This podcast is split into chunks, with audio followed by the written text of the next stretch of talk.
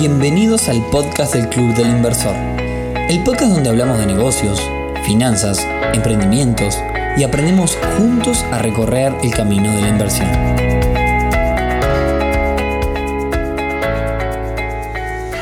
Bienvenidos a un nuevo episodio del podcast del Club del Inversor. Hoy viernes 27 de noviembre, episodio número 27, en el que vamos a hablar de errores a la hora de invertir. Errores de todo tipo, antes de invertir, al momento de invertir y a la hora de controlar nuestras inversiones, que también son errores que aplican en los negocios en general, en los que también vemos aquí en este podcast. Pero antes, y como siempre, clubilinversor.uy, una comunidad que ya lleva más de un año democratizando las inversiones, una comunidad donde vas a poder aprender sobre este mundo, iniciarte, acceder a oportunidades de inversión, beneficios y muchas cosas más. Esta semana tuvimos evento con la gente de Sinergia, quien nos presentó un proyecto confidencial en exclusiva para el club. Así que bueno, en la medida que avancemos vamos a dar alguna noticia más del tema, en la medida que podamos también. Contarles también que estamos con un muy lindo proyecto de inversión para el desarrollo de un mercado gastronómico en la ciudad de Salto, que es una ciudad al norte de aquí de Uruguay, de nuestro país. Así que si nos estás escuchando y sos de la zona, ponete en contacto con nosotros que se busca socio inversor para este proyecto. Y para cerrar, no olvidarse que bueno, se está disputando el mundialito de mecanismos de inversión en nuestras redes sociales. Mañana se va a votar el último grupo y el primer fin de semana de diciembre va a ser la gran final, así que muy atentos a este tema. Y ahora sí, sin más, vamos al tema del día de hoy. El tema del día de hoy llega a través de un mensaje que recibí el otro día de un desconocido que decía algo así. Hola, soy fulano, me gustaría invertir en tal cosa, me gustaría que me digas cuánto tengo que poner, qué es lo que tengo que saber, a dónde tengo que ir y con quién tengo que hablar. Mi, primera reacción fue, bueno, le faltó pedirme nomás que, que, que, vaya y le deposite el dinero también, ¿no? Este, pero bueno, más allá de eso, mi respuesta, en otras palabras, fue que nosotros trabajamos creando contenidos, democratizando el conocimiento, como decía, en muchos lugares, como en este podcast mismo, y donde están algunas de las respuestas a sus preguntas, pero, pero que requiere determinada, digamos, investigación, requiere dedicarle un tiempo a esto. Y que en realidad también tenemos una comunidad privada y paga, como lo es el club, en donde profundizamos cada vez, o sea, sobre cada una de las situaciones, sobre cada uno de los mecanismos.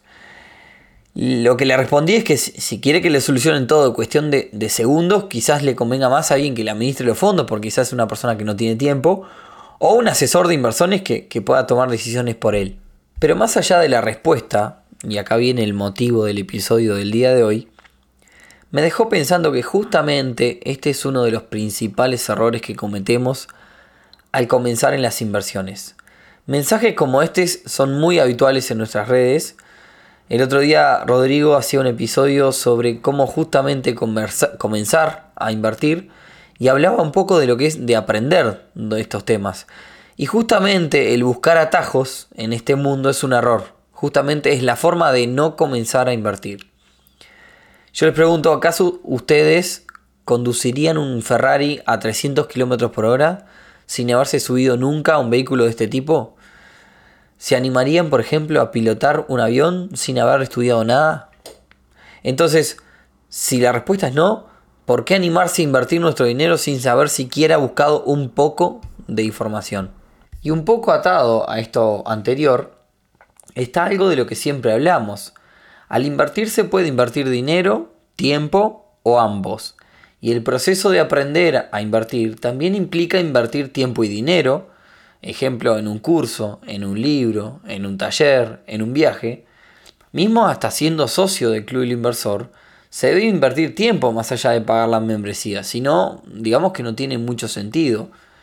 El querer entonces saltear tiempo y dinero para tener todo solucionado gratis y al instante puede costarnos muy caro. Como decía, esto me llevó a pensar en los errores que se ven por allí a la hora de invertir. Y el siguiente error de nuestra listita es el no tener absolutamente ningún plan ni objetivo. ¿Cuál es el problema principal de no tener un plan? El problema es que nos nubla muchísimo el camino a seguir. Sin un plan ni un objetivo no hay forma de saber qué mecanismo se adapta mejor a mí. Y esto nos va a llevar al siguiente error de la lista. Si no tenemos ni un plan ni un objetivo, el camino va a ser totalmente sin control, sin motivación y no vamos a controlar nuestros fondos. Por ejemplo, si, estamos diversificados, esto quiere decir si tenemos inversiones en diferentes lugares, esto puede terminar muy mal al no tener control. Es clave y es un muy buen hábito el tener un Excel o la herramienta que más se ajuste para ir de alguna forma llevando el control de nuestras inversiones. Bien, volviendo entonces al momento de comenzar a invertir, otro error que uno ve bastante es el tema del miedo. Por ejemplo, en el ejemplo del Ferrari. Quizás no dé miedo manejar un Ferrari a 300 km por hora, pero quizás podríamos empezar por subirnos, prenderlos e intentar conducirlo al menos a 10 km por hora. La cuestión es, si no subimos nunca, no vamos a llegar nunca a superar ese miedo. Y esto es de alguna forma lo mismo. Primero debemos reconocer que tenemos ese miedo. Y segundo, saber que lo importante es comenzar, aunque sea por un monto pequeño, un mecanismo sencillo, algo que nos sirva para romper ese hielo. Tengo un amigo con el que hablo seguido que se quiere meter en este mundo de las inversiones y justamente siempre le escribo motivándolo a que rompa ese hielo para vencer eh, esa desconfianza que tiene sobre todo. Y este miedo del que, del que hablamos muchas veces Llevo al siguiente error eh, que yo llamo la, parálisis por análisis. ¿Qué es esto? Bueno, en el Club del Inversor trabajamos mucho en el análisis de los mecanismos y de las oportunidades y es algo que todos deberíamos hacer, el analizar las oportunidades al detalle. El tema es que cuando ya se hizo un análisis completo, una oportunidad de un mecanismo que nos dice que quizás se trata de algo interesante como para nosotros, se ajusta este, pasamos por el, modelo de análisis de inversión y se ajusta a lo que nosotros queremos. Y comenzamos quizás a reanalizar todo o a perder más tiempo del que quizás deberíamos. Esto habla que, o bien, a mi forma de verlo, o tenemos desconfianza, o tenemos miedo, o quizás no estábamos realmente tan interesados. Y esto, como venía diciendo, también aplica para los negocios. De hecho, yo lo he visto bastante en lo que es la venta de vehículos. Es un rubro en el que estuve y estoy, este, he hablado alguna cosa también aquí en este podcast. Y, bueno, como decía, se ve bastante. Quien realmente está, está interesado en un vehículo te va a consultar los datos relevantes para la compra, va a coordinar para ir a verlo y va a dar una respuesta por sí o por no. Ahora, quien te pregunta de qué color son los discos de freno de las ruedas traseras, es alguien que no va a comprar el vehículo y que no solo le está haciendo perder tiempo al vendedor, sino también a sí mismo. En el, lunfardo, en el lunfardo del negocio de forma informal se llama los mareadores a este tipo de personas. El consejo con respecto a esto es, si estamos próximos a una inversión en un mecanismo, analicemos, evaluemos, porque esto es importantísimo. Incluso a nosotros mismos preguntemos si estamos dispuestos a hacerlo todo antes de avanzar. Entonces esto no va a evitar que cuando llegue el momento de hacer ese giro o de, o de concretar, nos quedemos con ese miedo, esa parálisis por, por análisis que, que yo venía hablando. Llevado a los negocios, sabiendo que no existen las oportunidades millonarias, puede que en algún momento también se nos presente una oportunidad interesante, ¿por qué no? Y sepamos que en los negocios el tiempo es muy importante y quizás puede hacer la diferencia entre poder acceder a una oportunidad o no. Un ejemplo de esto son los cheques de la plataforma Mi Cheque. Cuando hay buenas oportunidades en la plataforma, si ustedes se fijan, duran muy pocos minutos disponibles. Otro ejemplo, el otro día llegó al club una oportunidad para comprar un apartamento céntrico, digamos aproximadamente un 60% de su precio real, ¿no? Un poquito más de la mitad. Como no existen las oportunidades mágicas, en este caso la, vuelta de tuerca que tenía era que había que tramitar algunos papeles y más, una, documentación, ¿no? Pero no dejaba de ser un valor muy interesante para el apartamento, que quizás quien tuviera un poco de experiencia en el tema eh, le, era bastante eh, rentable la oportunidad. La cuestión fue que comenzamos a conversar con algunos de los socios eh, para ver cómo se podía encarar el tema Sin embargo, en dos días, cuando volvimos a consultar, se había vendido. Entonces, en este tipo de casos, el tiempo es súper importante. Bien, y hablando del tema, el siguiente error de nuestra listita es justamente ese, las oportunidades millonarias. Lamento informarles que no existen las oportunidades millonarias. Y que cuando alguien te la intenta vender como tal y te muestra un Ferrari, un yate y una vida de lujos, lo mejor que se puede hacer en ese caso es alejarse de esa oportunidad. El primer error que marcábamos en esta lista era el buscar atajos y lamentablemente esta gente que ofrece este tipo de oportunidades millonarias que le llaman, que andan en la vuelta, saben esto y se aprovechan de eso. Intentan convencer a la persona de que se va a hacer rica de un día para el otro y que con eso se va, a se va a ahorrar todo el camino, es decir, se va a ahorrar todo el tiempo del que estamos hablando. Entonces vuelvo a repetir, lamentablemente no existen las oportunidades millonarias. Quien nos ofrece una oportunidad millonaria, por algún motivo, no la está utilizando esa persona misma. Y acá el consejo clave va por, el, por la rentabilidad cuando todos los mecanismos están parados sobre determinado porcentaje de rentabilidad y viene alguien y nos ofrece un mecanismo con 10 o 20 veces más rentabilidad que todos los mecanismos promedio, quiere decir que algo está pasando, que algo raro anda. Bien, penúltimo error entonces de nuestra lista del día de hoy, que es entender por inversión algo que para nosotros es un gusto. Y lo peor de todo es encima intentar justificarlo. Un ejemplo claro de esto es una conversación que tuve con un amigo sobre el día que se compró una lancha.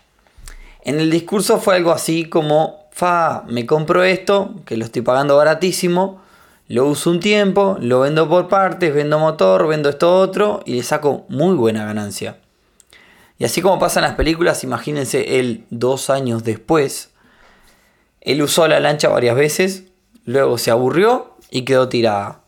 ¿Qué tuvo de inversión? Absolutamente nada. Fue solamente darse un gusto.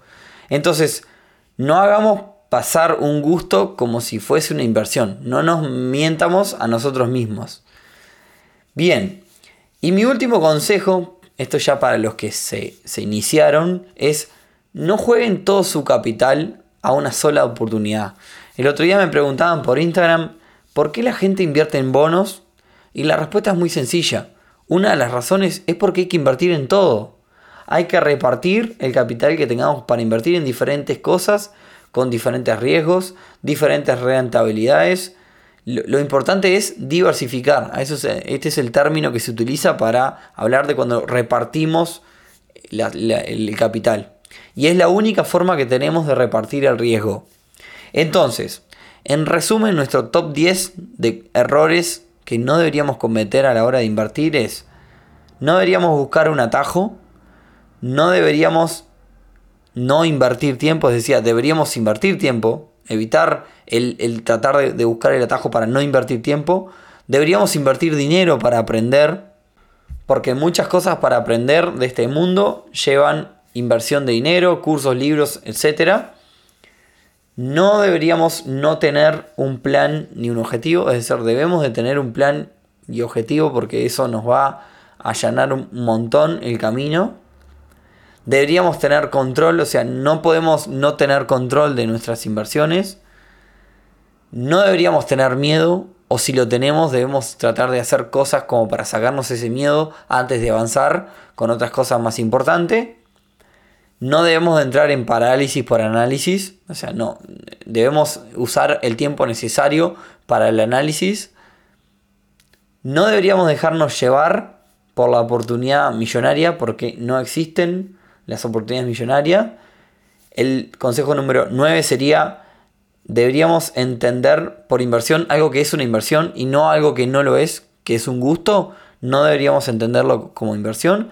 Y la última sería, sería deberíamos diversificar. El no diversificar y jugar todas las balas a un mismo eh, mecanismo es un error.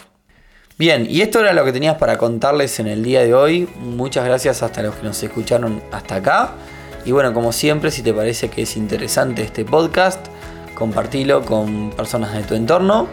Agreganos a tus bibliotecas de Spotify y les agradecemos a todos los que nos ponen 5 estrellitas en iTunes en iBox o en todas las plataformas que nos estés escuchando. Y bueno, nos vemos entonces el próximo viernes en otro capítulo nuevo del podcast del Club del Inversor. Chau, chau.